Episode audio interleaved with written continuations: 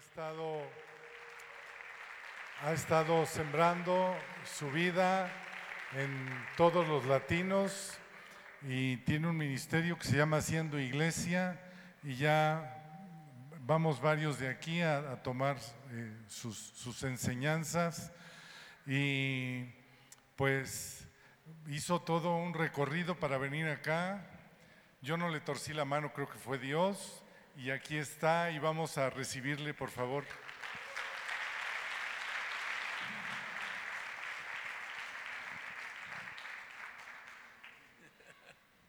Amén, gracias. Sí, ha torcido mi mano un poquito. Buenas noches. Dichosos son ustedes de haber nacido en México.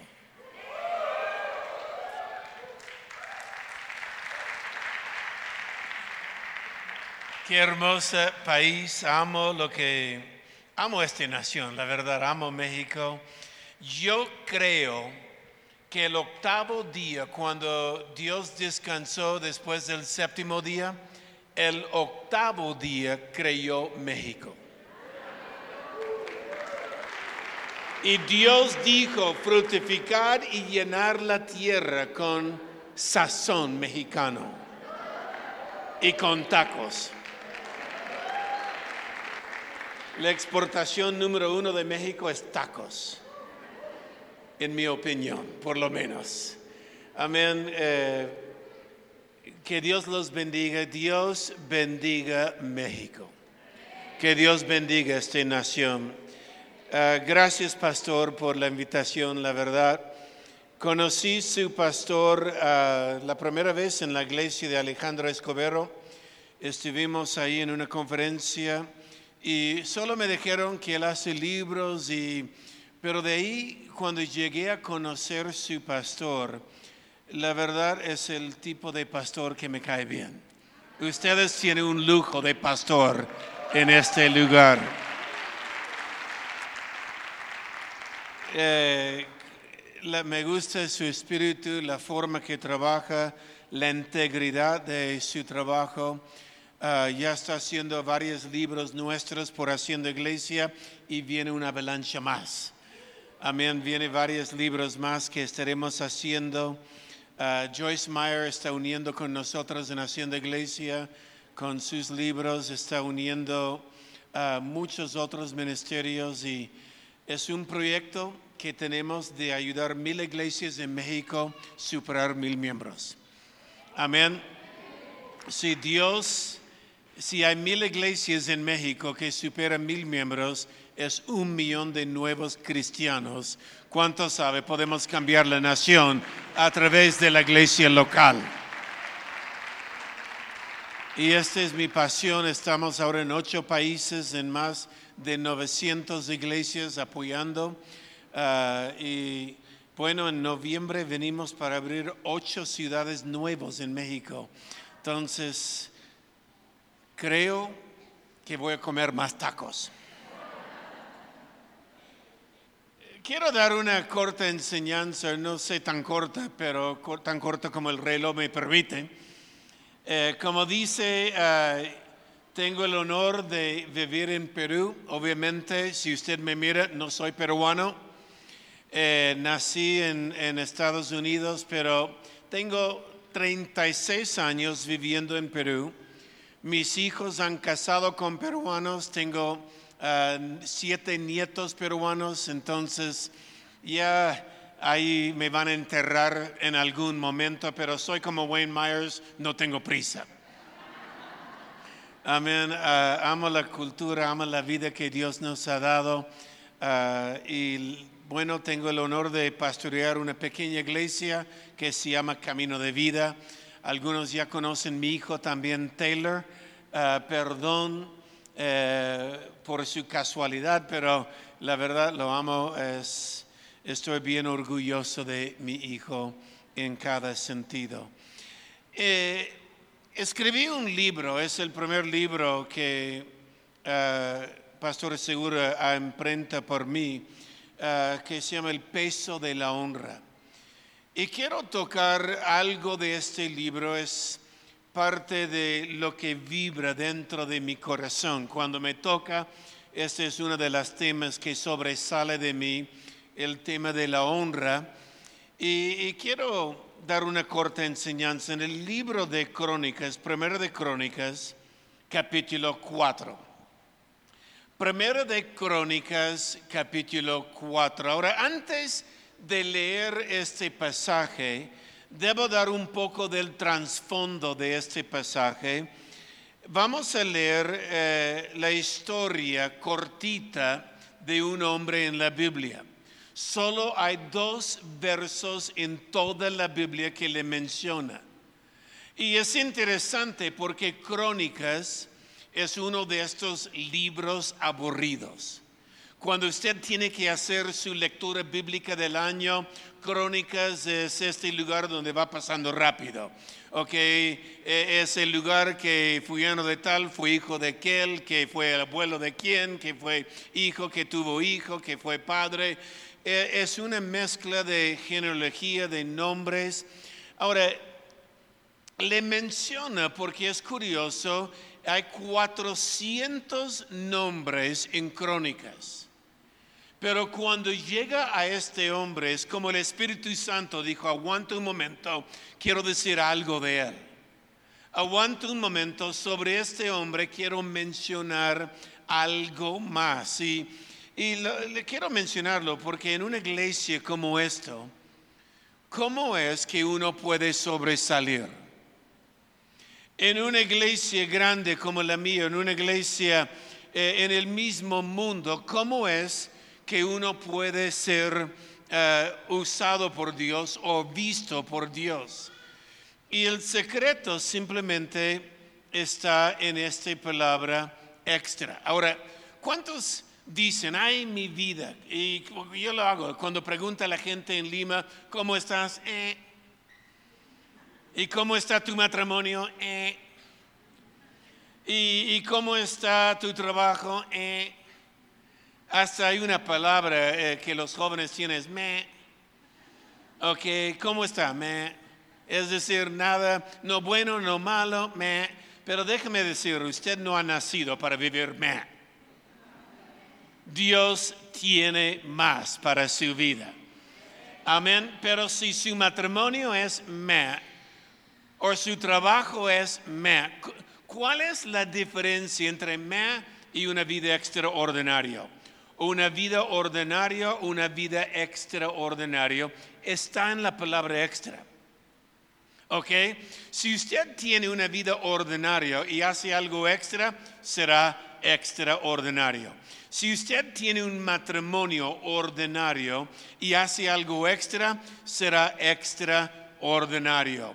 ¿Ok? Y si usted tiene una relación en la iglesia con Dios ordinario, eh, si haces algo extra, su relación con Dios puede crecer en una manera extraordinaria. Todo está en la extra. Yo siempre digo, las grandes iglesias están construidas en la segunda mía. Las grandes iglesias son las iglesias cuando gente no está haciendo justo lo que debe hacer, pero algo extra en ello. Y esto es lo que vemos con este hombre. Quiero leer eh, dos versos que habla de él. Recuerda 400 nombres, pero Dios se detiene y le dice, espera un momento, quiero decir algo sobre él. Eh, primero de Crónicas 4, verso 9 dice así, y Jabes fue más ilustre que sus hermanos el cual su madre llamó Jabes, diciendo, por cuanto lo di a luz en dolor. Y invocó Jabes al Dios de Israel, diciendo, oh, si me dieres bendición y ensanchares mi territorio, y si tu mano estuviera conmigo y me liberes del mal o de mal, para que no me dañe, y dice, y le otorgó Dios lo que le pidió. Dos versos en toda la Biblia de Jabes. Pero hay algo de él yo creo que podemos aprender. Jabes. Ahora, la primera cosa que vemos, y son tres palabras que se notan en este. Eh, uno es, ah, la Biblia dice Jabes, eh, y dicho en paso, le explico, su nombre traducido en hebreos, la palabra hebreo por Jabes quiere decir dolor. Su nombre quiere decir dolor. ¿Puede imaginar en colegio cómo te llamas? Dolor. O cuando la, chica viene a casa, papi, papi, encontré un chico en el en, colegio y es muy, muy simpático este muchacho. ¿Y, cómo se llama? Dolor. Ya me imagino el padre, aléjese de él, ¿no? Este, pero su nombre quiere decir dolor. Hay tres cosas de la vida de Jabes. Uno, había dolor en su vida. Dos, era un hombre ilustre. La Biblia dice fue más ilustre que sus hermanos. La palabra ilustre en muchas traducciones es honorable, es decir, él fue más honorable de sus hermanos. Y la tercera cosa que vemos de Jabes es que fue un hombre de oración. Le pidió Dios, yo no quiero terminar mi vida así. Yo quiero terminar mi vida de otra manera y Dios le ortogó lo que le pidió. Ahora, tres cosas de Jabes. Había dolor, era un hombre honorable y era un hombre de oración. Había dolor, era un hombre honorable y era un hombre de oración. Yo, yo tengo una pregunta. ¿Cuántos de ustedes en algún momento de su vida ha pasado un momento de dolor. Todos, ¿no? Si podemos mirar nuestra vida, eh, había dolor en la vida de Jabes. Yo creo que todos podemos identificar con esto. Ahora, cuando más estudio y cuando comencé a navegar esto, un día comencé de averiguar más. Yo creo eh, porque da la idea que este mami que nombró Jabes dolor, la idea que uno tiene al leerlo rápido es que pobrecito el niño, parece que la mami tenía un parto duro y ella en venganza dijo dolor.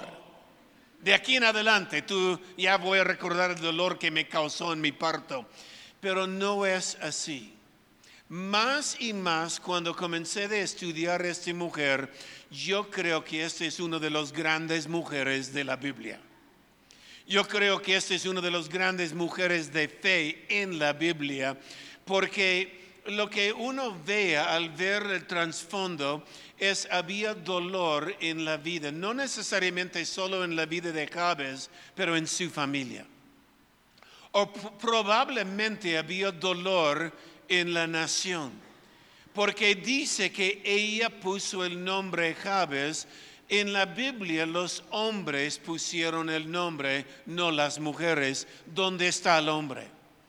Y le da la sensación que probablemente de repente había un momento de, guerra y el hombre fue a pelear y nunca regresó de la guerra y ahora hay una madre sola y sale embarazada y ella está diciendo, ahora qué, ¿cómo voy a criar un niño en este mundo hoy? ¿Le ha, hecho esta pregunta alguna vez mirando la noticia, mirando lo que está pasando en el mundo y decimos, ¿y cómo vamos a crear un niño en este mundo? Qué complicado el mundo, qué difícil el mundo no sé si fue guerra o fue una hambruna en la tierra, no había de qué comer, el hombre igual no estaba ahí. Lo que vemos es este fue una madre sola. Ahora, para entender esto un poco más, en Perú tenemos una de las siete maravillas del mundo. Se llama Machu Picchu.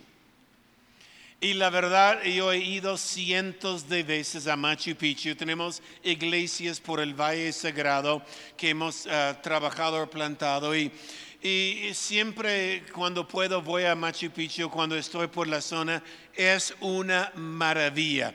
Y un día estuve con un pastor Y el pastor que había viajado por muchas partes me dijo esto. Él dijo, yo he visto la, la mayoría de las maravillas del mundo. Él me dijo, yo he visto ahora Machu Picchu. He visto también las pirámides de Egipto, la gran muralla de la China, el Taj Mahal en la India. Él dijo, yendo para el ministerio, trabajando en la iglesia, he visto las maravillas del mundo. Pero él me dijo, hay una maravilla más maravillosa que cualquier de estas siete maravillas. Hay una maravilla tan maravillosa que le quita el aliento cuando lo veas. Es uno de estas maravillas tan maravilloso que cuando uno vea eh, solamente le causa un momento de pausa para admirar esta maravilla.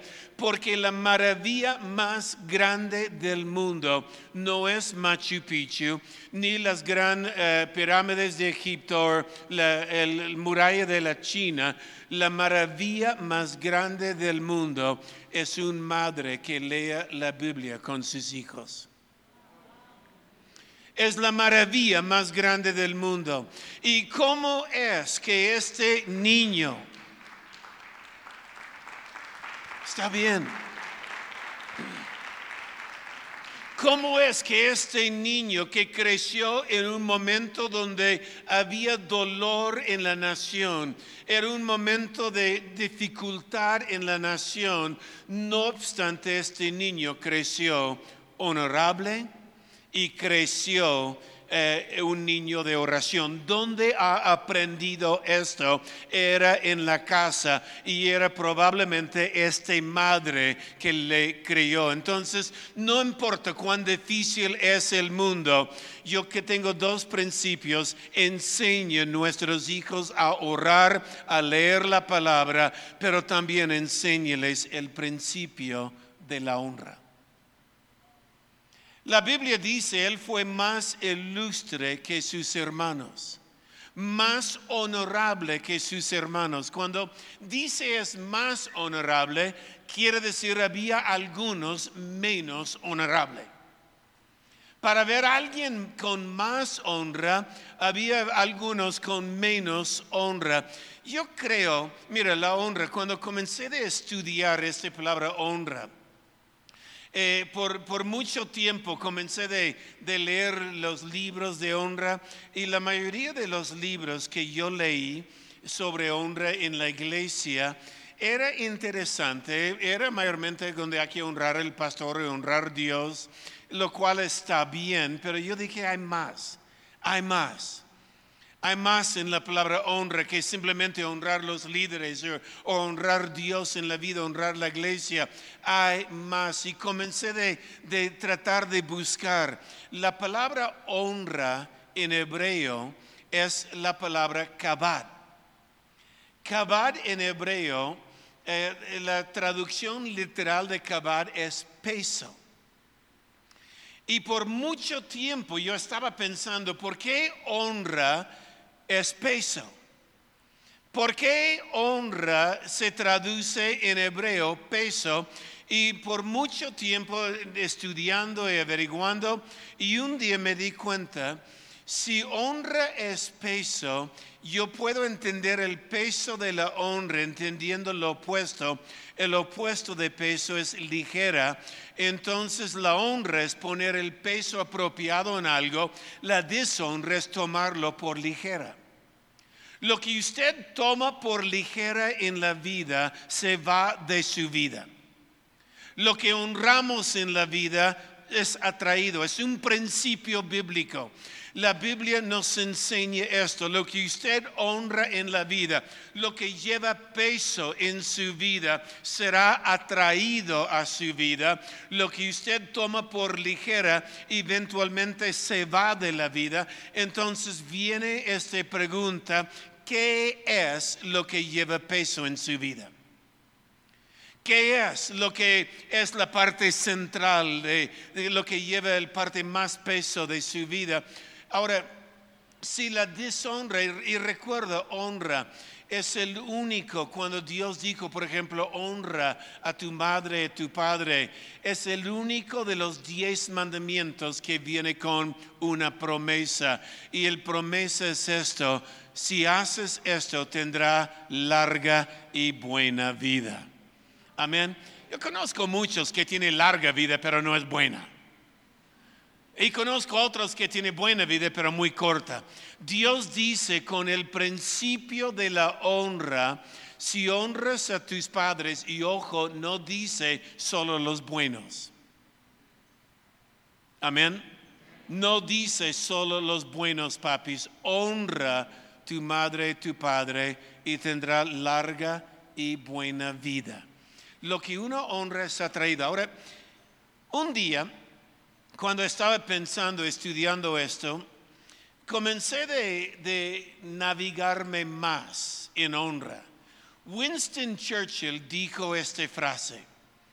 Winston Churchill un día dijo, eh, una nación que no sabe honrar sus héroes no tendrá héroes para honrar. Una nación que no sabe honrar sus héroes no tendrá héroes para honrar. Qué dicho de Winston Churchill. ¿Por qué? Porque si tomamos por ligera los héroes, se nos van. Entonces, comencé a pensar en este dicho de Winston Churchill y comencé a pensar, es igual la verdad por la iglesia. Una iglesia que no sabe honrar sus héroes, no tendrá héroes para honrar. Algunos dirán, ¿es bueno honrar héroes en la iglesia? Por supuesto que sí. Es bueno honrar héroes. Ahora, no estoy hablando de, de estos que están en televisión, yo estoy hablando de héroes reproducibles. Necesitamos héroes reproducibles. Amén. Necesitamos algunos héroes Thor y Hombre Araña no son reproducibles, ¿ok? Necesitamos eh, algunos hombres reproducibles y necesitamos héroes. Le explico. Cuando yo recién nací de nuevo, yo era un tablista viviendo en California. Mi único deseo en la vida era correr olas y, y, surfear y era mi vida, pero un día entregué mi vida a Cristo, entro a una iglesia, nunca había pisado una iglesia, nunca eh, me pasé en una iglesia, no sabía qué hacer en la iglesia, solo sabía que Cristo entró en mi corazón yo entro en la iglesia y comienzo a mirar no sabiendo qué hacer, pero había una abuela en la iglesia. Gracias a Dios por las abuelas en la iglesia. Amén. Gracias a Dios por las abuelas en la casa, porque esta abuela vio este hippie que entró a la iglesia. Sí, hippie, tenía pelo. Y era larga. Dios es un Dios de restauración, aleluya, no. Este,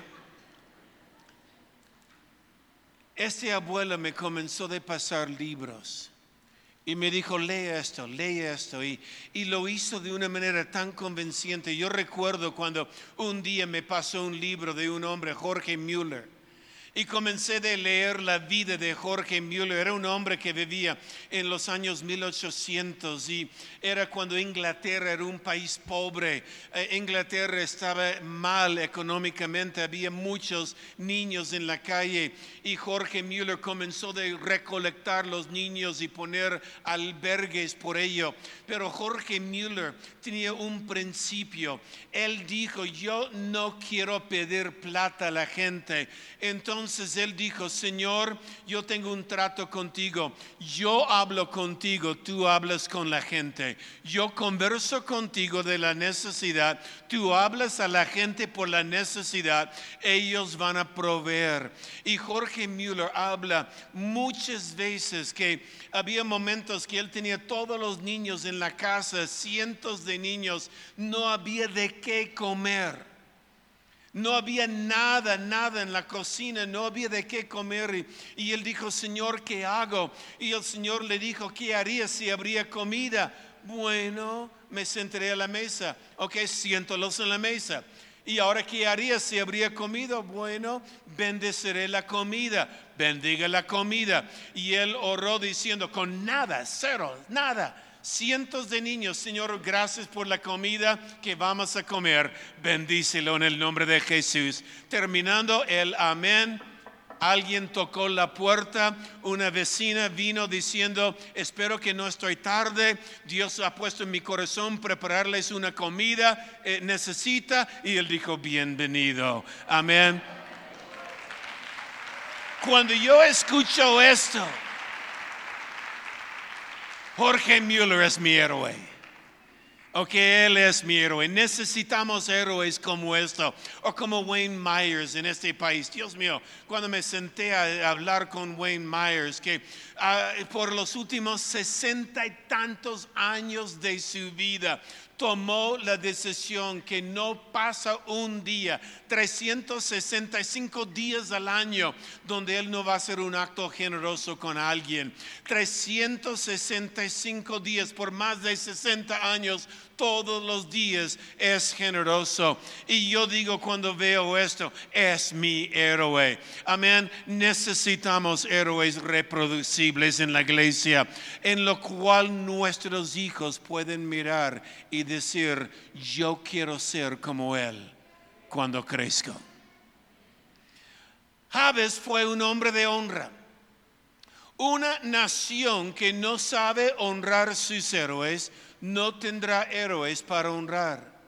Una iglesia que no sabe honrar sus héroes, si tomamos por ligera los que están entre nosotros como modelos en lo cual podemos seguir, si tomamos por ligera su sacrificio, ya no habrá más de ellos. Entonces, mirando Jabes, simplemente oró. Cuando comencé a estudiar la palabra honra más, eh, me llevó en una manera casi automática a, los ejércitos. Es ahí donde estudié Winston Churchill, es ahí donde comencé a estudiar cosas y, y es ahí cuando comencé de, de, ver honra en diferentes lugares de la Biblia. Por ejemplo, Dios cuando sacó eh, Israel de Egipto. Dios al, cruzar el río Jordán dijo, un padre de cada familia, de cada tribu, saca una piedra, lleve la piedra, ponlo a este lado. ¿Para qué? Para que cuando tus hijos en el futuro le pregunten, papi, ¿por qué estas piedras están ahí? Es un memorial, es un lugar de recuerdo, es un lugar donde puedes decir a tus hijos, estas piedras son importantes porque un día fuimos esclavos allá, ahora somos libres amén, en este lado. Ahora somos libres. ¿Cuántos pueden recordar dónde estaba y dónde está ahora? Amén. Entonces hay que hacer un memorial. La deshonra es olvidar. La honra es nunca, nunca, nunca olvida. Tengo un amigo que abrió una iglesia en Washington, D.C., de los Shields, lo cual hay libros de él que van a salir esta semana, buenazos. Amén. Y, los Shields, como su iglesia está en Washington, D.C., eh, tenemos una conferencia cada año en Washington, D.C. La primera vez que yo fui a Washington, D.C., perdón, le van a entender por qué estoy yendo por este camino en un momento, pero eh, eh, cuando llegué a Washington, D.C., yo crecí en California, es lejos Washington, D.C., pero yo quería ver algunos memoriales. que es un memorial? Es un lugar de recuerdo. Es un lugar que construye esta generación para que la siguiente generación recuerda. Y yo recuerdo cuando yo fui, yo quería ver el memorial de la guerra con Vietnam. Quería verlo. ¿Por qué? Porque tengo amigos míos que estudiaron conmigo en secundaria, sus nombres están en esta muralla. Yo quería ir y ver eh, ese memorial, quería ver cómo era, quería ver los nombres de algunos eh, compañeros míos de estudios. Y yo recuerdo la primera vez que fui al memorial de Vietnam, simplemente me quitó el aliento porque hay 53 mil nombres en esta muralla. 53 mil nombres en un granito polido, donde uno al mirar el nombre ves tu reflejo. Y recuerdo que alguien me dijo, esto es el propósito, porque al ver el nombre y ver tu reflejo, recuerda que este hombre hizo un sacrificio. No olvida su sacrificio. Pero de ahí me llevaron a otros memoriales hay un memorial impactante, impresionante, es la memorial de la guerra, el conflicto en Corea. Y en este eh, memorial de Corea se ve a soldados caminando como si fuera en un campo, saliendo del campo. Y, y, yo estaba siguiendo una guía de turismo ahí también. Y ella decía, mira los ojos, porque el artista que hizo estas esculturas lo hizo tan, tan bien que se veía el miedo en los ojos de los soldados. Estatuas se veía que ellos estaban caminando y uno observaba eh, la mayoría que corren del peligro, ellos caminaron hacia el peligro. Y al final de esta caminata de estos soldados había una pequeña muralla que dice, libertad no es gratis. La libertad no es gratis. Hay un memorial que de ahí me decían, ¿quieres ir al cementerio de Arlington? Y yo dije, el cementerio de Arlington, sí, Kennedy está ahí, quiero ver el tumba de Kennedy. Hay una llamita ahí. Y fui, vi la tumba de Kennedy, fue simpático. Pero luego me llevaron a un sitio que se llama la tumba del soldado desconocido. Cuando fui a ver la tumba del soldado desconocido, Dios mío, eh, lo que hacen en este lugar, hay tres soldados enterrados en esta tumba. Uno de la Primera Guerra Mundial, uno de la Segunda Guerra Mundial y uno del conflicto con Corea. Tres soldados. Y es una tumba eh, preciosa eh, dice en la lápida, aquí hay un soldado americano cuyo nombre solo sabe Dios. Es una tumba de un soldado desconocido. En otras palabras, es igual como la madre de Javes. La madre de Javes salió, nació un hijo y había conflictos. Yo me imagino los madres de estos soldados desconocidos. Crecieron sus hijos y eran hijos honorables, porque yo me oigo, casi puedo oír uno de ellos diciendo, papi, hay un conflicto eh, lejos de aquí en Europa, está levantando algo ahí, yo quiero ir y defender nuestra nación. Y estos, eh, yo me imagino el padre llenando de orgullo, pero también llenando de temor, porque su hijo va. Y yo me imagino la madre orando, orando por su hijo, Señor, cuídelo, protégelo, cuídelo, protégelo. Pero la madre nunca, nunca supo lo que pasó. Un día nada más, dos soldados llegan a la puerta de ese padre y la madre, toca la puerta, le manda una carta y le dice, tu hijo está desaparecido. Nadie sabe dónde está. Es desaparecido en el campo. ¿Puede imaginar un madre? Esperando, será vivo, será muerto, si murió, como de repente está en un campamento de prisioneros en algún lugar, de repente está pasando algo mal, nunca supo nada de su hijo y esta madre mirando, este es un soldado desconocido. Frente la tumba del soldado desconocido es lo que impresiona, porque hay un soldado que lo cuida.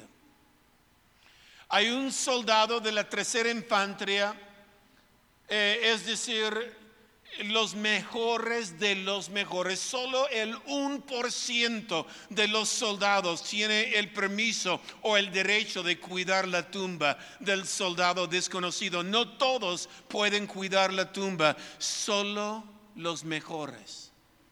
El 1%. Cuando uno cuida la tumba del soldado desconocido, este soldado que cuida la tumba toma un voto sagrado, no lo toma por ligera. Su voto es esto, de aquí en adelante ninguna lisura va a salir de mi boca. De aquí en adelante el resto de mi vida ningún gota de alcohol va a cruzar estos labios. Simplemente porque tenía el honor de cuidar una tumba que nadie sabe quién es, solo Dios. Solo Dios. Y este soldado lo cuida. Él lustra sus zapatos un promedio de cuatro horas diario. ¿Puede imaginar lustrar sus zapatos cuatro horas diario? Y cuando no está marchando, está planchando la ropa para que esté en una condición perfecta, ni un hilo fuera del lugar. Pero cuando está cuidando la tumba, toma 21 pasos, para por 21 segundos mirando la tumba, voltea 21 segundos y toma 21 pasos, y para por 21 segundos mirando la tumba, voltea y 21 pasos. Algunos dirán, ¿por qué 21? Porque es la honra más grande de cualquier ejército en el mundo. Y estos soldados marchan frente a la tumba 365 días al año, 24 horas al día, todos los días desde el año 1937 una cadena sin romper, sin romper. Tengo una foto de la tumba con un soldado marchando frente a ello que le van a pasar. Pueden mirar la foto del tumbo. Pero este soldado marcha 21 pasos para 21 segundos. ¿Por qué tanto honra? ¿Por qué tanto cuidado a tres soldados que nadie sabe quién es, solo Dios. Hace unos años atrás, por la primera vez en la historia, un huracán estaba por pasar encima del cementerio de Arlington. Y cuando el huracán estaba yendo por encima de, e, era el huracán Irma se llamaba, cuando estaba pasando por encima de este cementerio, por la primera vez en la historia, el comandante miró los soldados y el comandante dijo, si el viento se pone peligroso, descansa. Fue la primera vez en, años, desde 1937, que el orden fue dado, no marchen un huracán. Y el huracán llegó y en la medianoche de madrugada pasó por encima de la tumba del soldado desconocido, huracán Irma. En la mañana, cuando llegaron eh, la prensa y llegaron los soldados de relevo, les vieron los soldados marchando. Y les preguntaron, ¿marcharon toda la noche? Ellos decían, sí, Señor. Y ellos decían, durante el huracán marchó, sí, Señor. No era peligroso. Ellos decían, solo un par de árboles cayeron a mi lado. Y seguía marchando, sí, Señor. Y cuando le insistía por qué marchaba, el soldado dijo esto, porque mi compromiso con la honra no es a medio tiempo. ¿Cuántos cristianos quieren honra? Pero están haciendo cosas a medias. Pastor, di mi diezmo, honrame. Usted no recibe honra por lo que usted debe hacer. La honra siempre está en la segunda mía. La honra siempre es más allá del deber, es más allá. Eh, Es decir, pastor, he traído a mi amigo, está bien, debes testificar, somos cristianos, es lo que hacemos, ¿ok? Pastor, pastor, llegué, aquí estoy. No, la honra es dada no en lo que uno debe hacer, la honra siempre es dada en la extra. Y estos soldados que marcharon, durante esta tempestad decían mi deber a la honra no es medio tiempo. Cuando estamos hablando ahora siguen marchando. Yo no tengo fotos del soldado marchando en el huracán, no hay, pero sí tengo uno marchando en un tempestad y le voy a explicar y resumir el porqué de esta enseñanza. Toda la enseñanza fue dada en los próximos cuatro o cinco minutos. ¿Por qué? Mientras que ponga el video ahora del soldado marchando y mira cómo este soldado con tanta atención cuida la tumba. Medianoche, mediodía, el calor, el invierno, la nieve sigue marchando.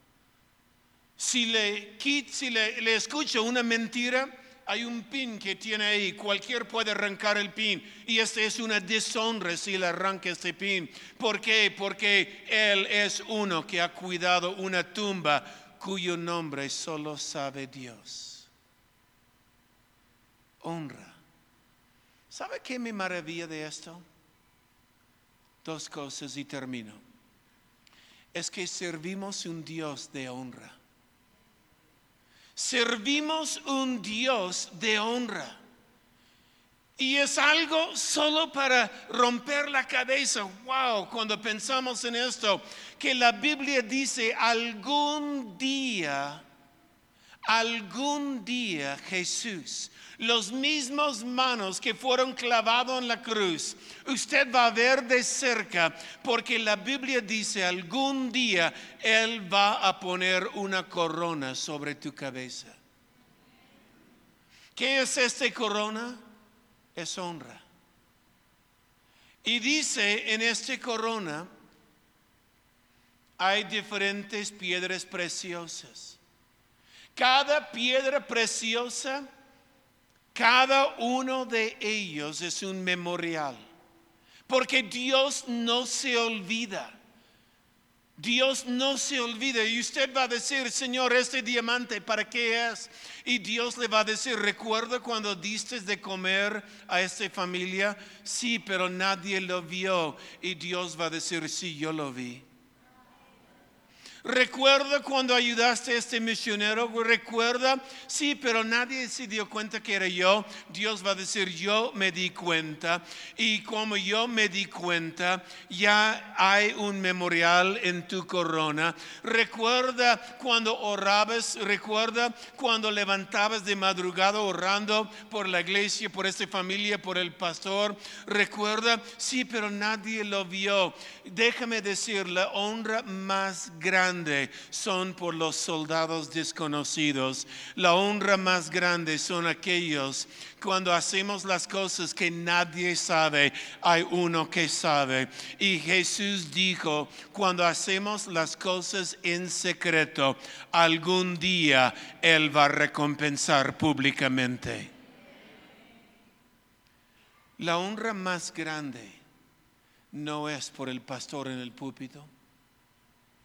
La honra más grande no son por los músicos visibles o los que salen por video. Yo creo que la honra más grande son aquellos que vinieron temprano y limpiaron la iglesia y nadie los vio. Los soldados desconocidos de la casa. Son aquellos que cuidan los niños cuando nadie se da cuenta. Son aquellos en el estacionamiento cuidando los autos. Son aquellos que ensayan cuando nadie les vea. Cuando preparan cosas cuando nadie les vea. Los sonidistas que vengan cuando nadie está aquí. Preparando, ensayando, arreglando equipos, haciendo mantenimiento. Este es honorable a Dios. Y va a haber un tiempo esta semana donde usted va a decir, ¿qué talento tengo yo? Va a haber un talento, un momento de usar sus talentos y déjeme decir, nada está hecho en secreto que Dios no vea. Es más, la Biblia dice, hay, hay algunos, ustedes los conocen, que le gusta ser visto. Ay, pastor, mire lo que yo hice. Aplauso. La Biblia dice, cuando den limosna le gusta hacerlo en la esquina para ser visto de los hombres. Y Jesús dijo, ya tienen su recompensa. ¿Cuál fue su recompensa? Fue visto de los hombres. Aplauso, ay, mírelo, ay, qué espiritual. Ok, hay algunos que cuando le pide orar por la comida, ay, Dios mío. Es una poesía de media hora.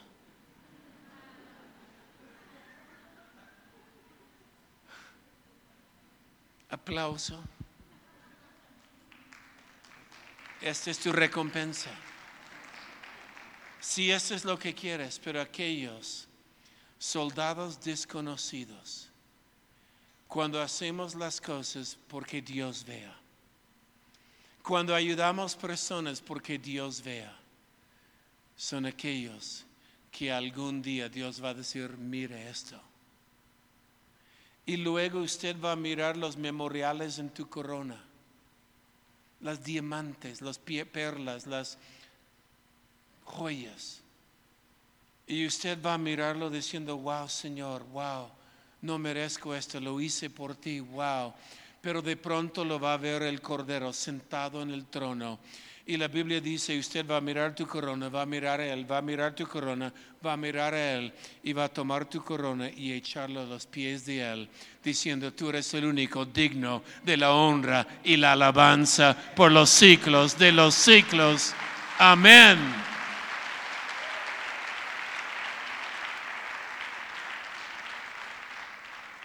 Si hay dolor en su vida, vive una vida honorable. Si hay dolor en su familia, en sus finanzas, en su salud, vive una vida honorable. Amén. Jabez fue más honorable de los demás. Y un día él dijo, Señor, hombre de oración, él oró, Señor, no quiero terminar mi vida en dolor. Y la Biblia dice, Dios le ortogó. Yo creo que si hay algunos aquí diciendo, yo no quiero terminar mi vida como estoy en este momento, en el nombre de Jesús, amén, en el nombre de Jesús, ora porque Él va a conceder tu petición y tus mejores días son los que vienen. Amén. Que Dios los bendiga. Nos vemos mañana.